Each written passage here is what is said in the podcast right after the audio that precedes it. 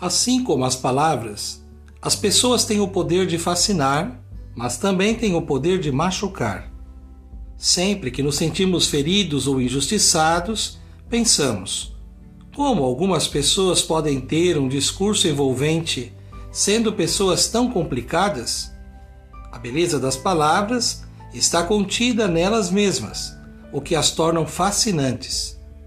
Quando pessoas falam bonito, mas sem a sua verdade, o que fica são palavras. Quando as pessoas são verdadeiras e interpretam o que pensam e o que dizem, com transparência e verdade, tudo fica mais cativante. Fascinante é sermos sinceros e sabermos construir a nossa própria identidade. Vivermos numa sociedade ansiosa e estressante pode prejudicar o nosso processo de autoconhecimento para o desenvolvimento de nossa saúde mental.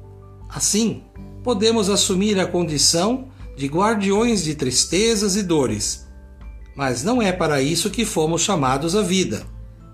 Vivermos com maturidade a nossa capacidade de amar fará de nós pessoas fascinantes e não descomprometidamente fascinadas.